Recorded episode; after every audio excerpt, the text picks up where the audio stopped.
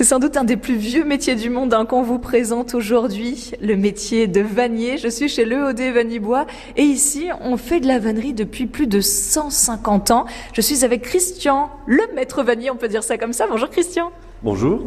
Si je ne m'abuse, c'est pas de l'osier que vous êtes en train de tresser là tout de suite?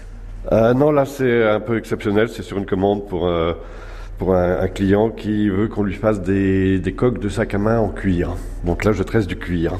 Mais bon, ça date. Là, le cuir, c'est exceptionnel. Euh, aujourd'hui, habituellement, euh, vous travaillez plutôt l'osier et le rotin. C'est quoi finalement la différence entre l'osier et le rotin? Alors, l'osier, ce sont des branches de saule, de, de certains saules. On existe plus de 500 variétés en France et euh, ce sont une cinquantaine de ces variétés-là qui sont utilisables en vannerie parce que suffisamment souples et suffisamment résistants. Et le, rotin, lui, euh, c'est quelque chose qui est importé, qui ne pousse pas en Europe, euh, où on est euh, sur quelque chose qui va ressembler très fortement au bambou, mais en beaucoup plus souple, qui va nous permettre de le, tordre et de le cintrer pour faire des, formes diverses et variées. Qu'est-ce que vous préférez travailler, vous, Christian?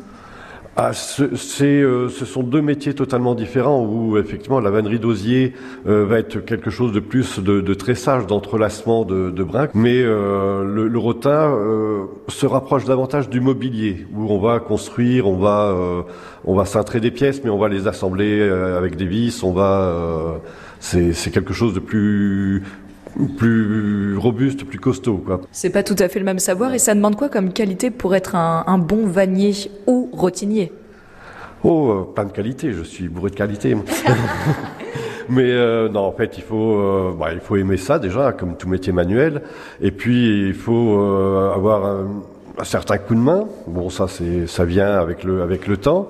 Et puis euh, un bon coup d'œil aussi, puisque euh, bah, la, la, rapidité étant le, le, nerf de la guerre, comme tout métier manuel, euh, il va falloir euh, ne pas prendre euh, sans arrêt le maître. Ou, enfin, il faut que l'harmonie de l'objet soit, soit agréable à l'œil avant tout. Quoi.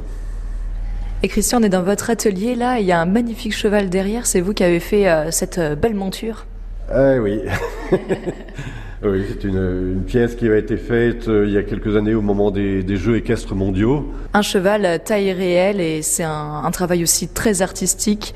Bravo à vous. Merci de m'avoir montré ce que vous faites, Christian. Merci beaucoup. Merci.